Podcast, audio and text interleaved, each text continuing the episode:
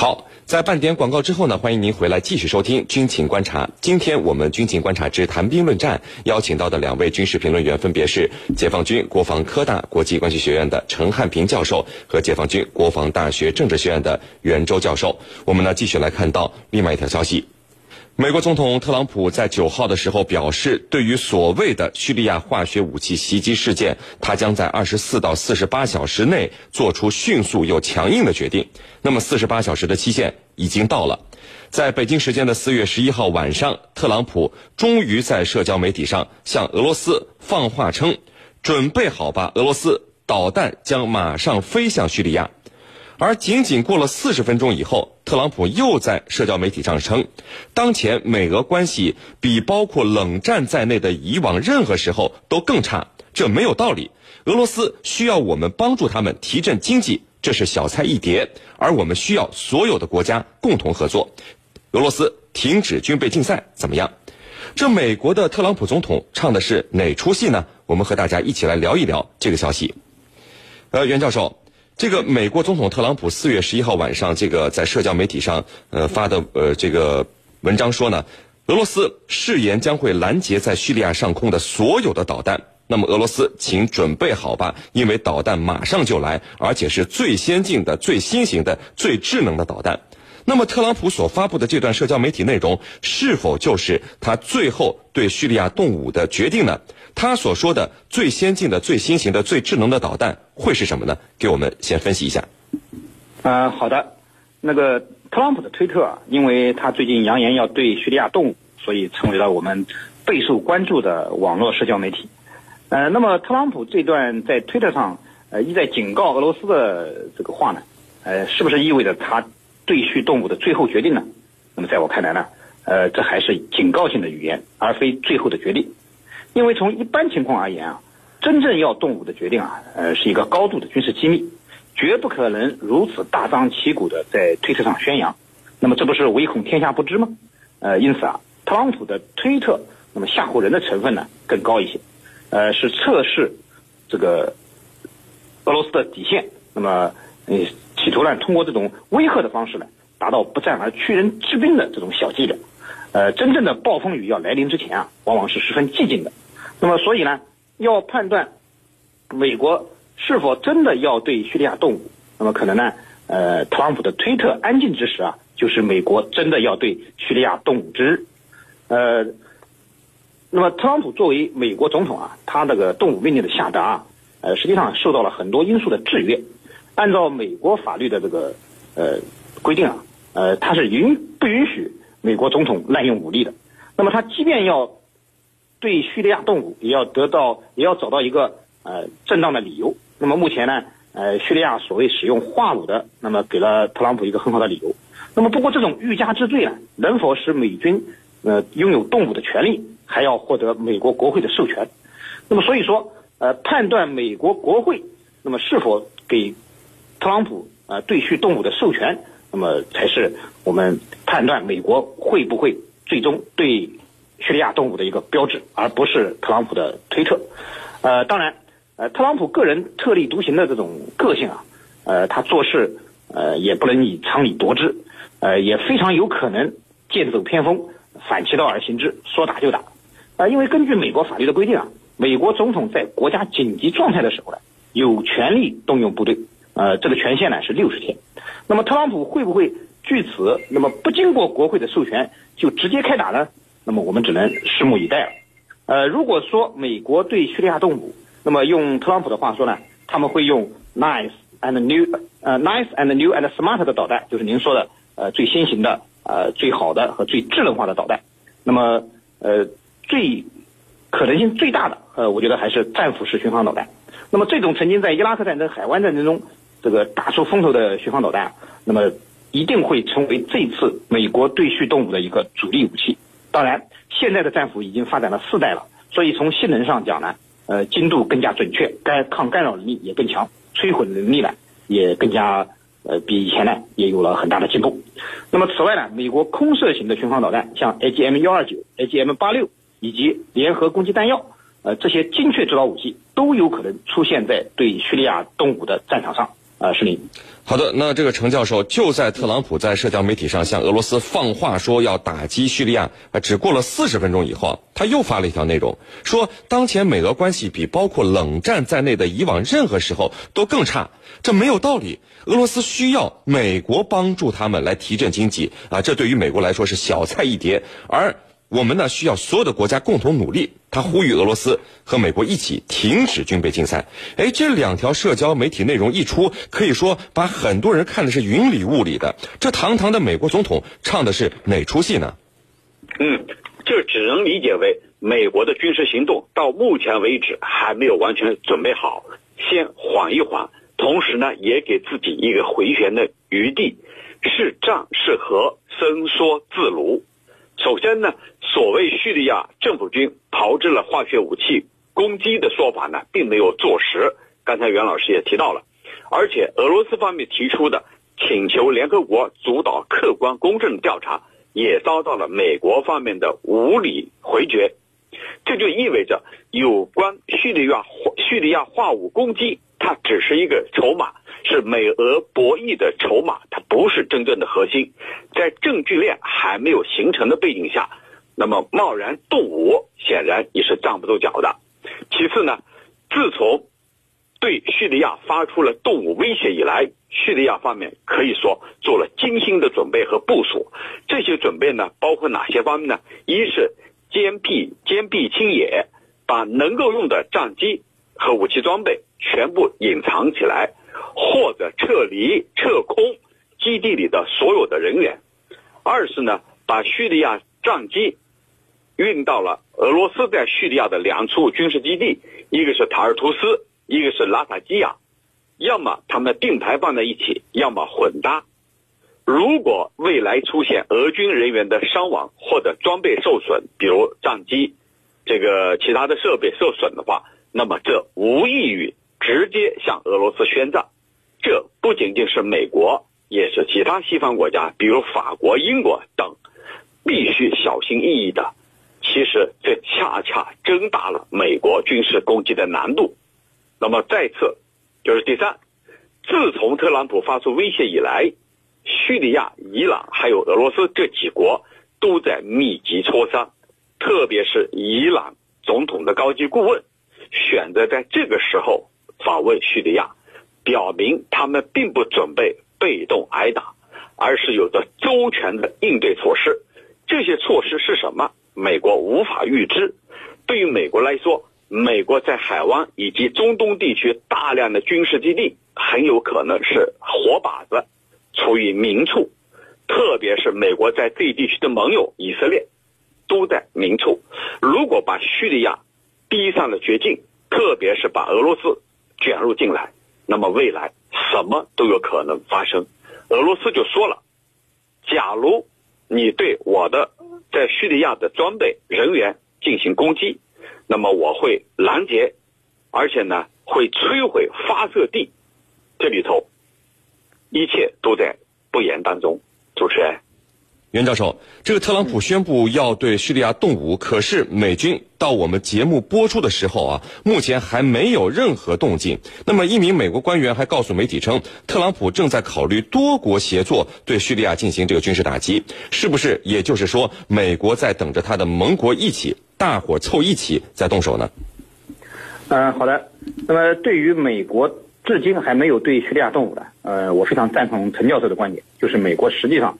并没有做好准备，那么对美国而言呢，呃，要么不打，要打呢就必须有必胜的把握。呃，大家都知道，特朗普呢，他是一个精于算，他是一个精于算计的商人，那么吃亏的生意是肯定不会做的。那对叙利亚动武同样如此。呃，在我看来啊，美国对叙动武呢，呃，应该是必然的，只是什么时候呃对叙动武的问题。那么说他对叙动武是必然的呢，是因为从特朗普这个生意人的角度来看。如果不对叙利亚动武，那么叙利亚反对派呢就会在俄罗斯和叙利亚联合的打击下来，最后消灭殆尽。呃，东库塔的战士已经很明显的告诉了我们这个问题，而俄罗斯现在已经掌控了叙利亚的局势。那么此前呢，美国在叙利亚呃策动的颜色革命的成果啊，呃现在几乎丧失殆尽。呃，再不动武，叙利亚就无疑注定会成为笔亏本的买卖。而现在动武呢，呃，就能包赚不赔吗？呃，对于这个的问题呢，还取决于几个因素。首先就是俄罗斯的态度，俄罗斯会不会正面对抗？那么动武之前，呃，要把俄罗斯的底牌给试出来。如果说俄罗斯只是帮着叙利亚拦截一些导弹，那么这个仗对美国而言呢，还是可以打的。那么通过空中支援和防区外精确打击，那么使得反对派呢得以喘息之机，啊，可以卷土重来，从而改变叙利亚战场上当前的态势。如果说俄罗斯敢于和美军发生正面冲突，那么这笔账特朗普可能真的要好好算一算。毕竟美俄正面交火绝非小事。那么特朗普至今没有动手，最大的障碍其实还是在于俄罗斯。在没有摸清俄罗斯的底牌之前，美国应该不会贸然动手的。要不，呃，可能会赔了夫人又折兵。那么特朗普肯定是不愿意的。那么另一方面呢，特朗普也想拉更多的盟友来共同讨伐叙利亚。那因为这样呢。呃，可以使美国呢，呃，有更多的人来，更多的盟友来分担他的战争成本。那么，呃，他的这些盟友呢，呐喊助威的可能会不少，但是呢，真正登上美国战车的，和他们一起被叙利亚动武的国家，我想可能不会太多。是林。呃，陈教授，我们看到俄罗斯军方是放话称啊，就刚才你也提到了，如果俄罗斯在叙利亚的军事基地遭到美国空袭，俄罗斯将会立即回击。呃，刚才你也提到了，我们都知道这个俄罗斯在叙利亚的军事基地，同时也是叙利亚政府主要的军事基地，两国的武装力量是混合在一起的。如果美军要打击叙利亚的军事设施，很难完全避开俄罗斯军队的存在。那么，对于俄罗斯军方的回应，您怎么看呢？好的。俄罗斯军方做出的回应啊，我认为它是一个非常现实的问题。正如刚才我所提到的，叙利亚的一些装备，它已经提前部署到这个俄罗斯在叙利亚的军事基地之内。本来他们是共用的基地，现在呢，大量的可以使用的、能够使用的一些新的装备，再次把它部署到俄罗斯。在叙利亚的军事基地之内，这样就带来一个问题：一旦美军或者西方离这个西方的联军，他击中了俄军的基地、装备，或者导致了俄方人员的伤亡，那么这就可能等于向等于美国或者西方国家向俄罗斯直接宣战，这是必须要避免的。那么俄罗斯的回应呢？我觉得它既是对美国的一个直接的警告。同时，也是对其他西方国家的一个震慑，因为像法国和英国，我们注意看，它比美国还要积极，蠢蠢欲动。因为特朗普说了，这个地方我要抽身而去，我要撤离，我把它丢给我的盟友去接管。那么，英法两国过去是这一地区的宗主国，啊，这一地区中东大量的国家是他们的殖民地，他非常想接下这个地盘，那所以呢，他们比美国还要积极。那么俄罗斯的说法，也是对他们敲山震虎。其次，鉴于俄罗斯人的性格和一贯行事的风格，特别是绝不愿意忍气吞声的做法，那么对于俄罗斯所发出的这一警告，美国必然会三思而后行。所以刚才第一个问题里头就提到了，为什么特朗普有一个急转弯啊？其实也有这方面的考虑。其实我认为啊，美国他比谁都清楚。如果真的把俄罗斯惹急了，那么任何复杂的情况都有可能发生，甚至不排除双方在中东地区爆发一场小规模也好、中等规模也好的地区冲突。因为俄罗斯讲的非常的清楚，如果我的基地、我的人员、我的装备受损，那么我一是拦截，二是对发射地，大家记住了，对发射地，假如你是在。这个驱逐舰或者航母上发射的，我要对发射地进行攻击，那就意味着美俄之间的直接交手成为了可能，所以这是非常危险的。俄罗斯就是发出一个警告。主持人，好的，非常感谢我们的两位军事评论员今天给我们带来的精彩解读，谢谢两位。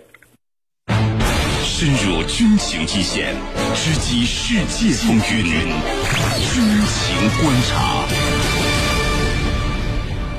好的，接下来呢，进入到网友谈兵环节，看看我们的军迷朋友们在网上都给我们的评论员们提出了哪些问题。大家可以在各大手机应用市场下载大蓝鲸 APP，在大蓝鲸社区是您的朋友圈里来提出您的问题。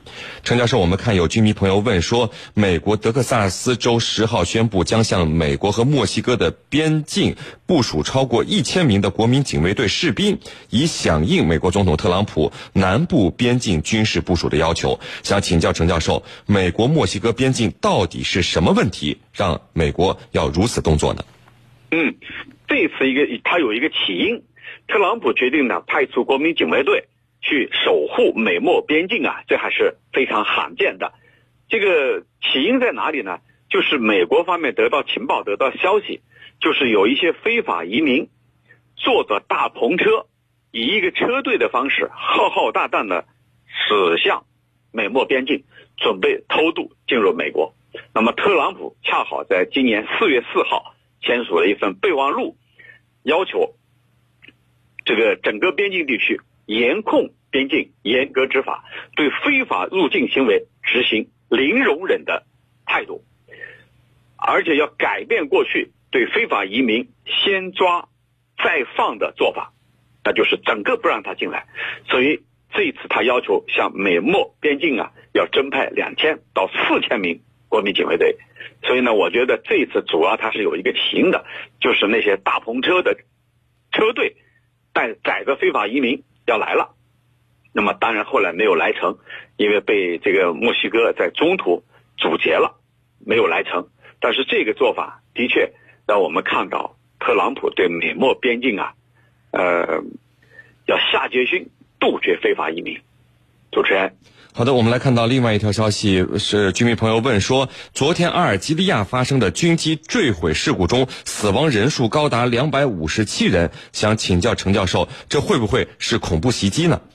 嗯，其实这个非洲地区的空难它是比较多的，呃，能不能说它就是恐怖袭击造成的？我觉得目前还没有任何明显的证据来导向这个因素。那么，为什么非洲地区会连续出现一些空难？有些呢，让人感到是匪夷所思的，啊，这个我有很多朋友呢，在非洲，他们就回来讲说，在非洲坐飞机啊，就是一次拿生命的赌博，因为你说不好什么时候就会出意外。那么为什么会出现这因素？我觉得有几个方面的问题。第一呢，就是维护日常的维护保养非常的缺乏或者不到位；第二呢，就资金问题，因为你维护。和这个地勤人员、飞行人员的培养，你是需要资金的，资金不到位。第三就是工作责任心、疏忽大意，所以这些因素的叠加，导致在整个非洲地区啊，这个空难层出不穷，尤其是非常严重的空难啊，我们经常能够从媒体上看到。主持人，好的，非常感谢解放军国防科大国际关系学院的陈汉平教授为我们带来的精彩解读，谢谢陈教授。不客气，主持人，大家再见。纵论天下军情，解析兵道玄机，军情观察。好的，因为时间的关系呢，今天的军情观察到这里就结束了。是您代表编辑赵晨，感谢您的收听，我们明天见。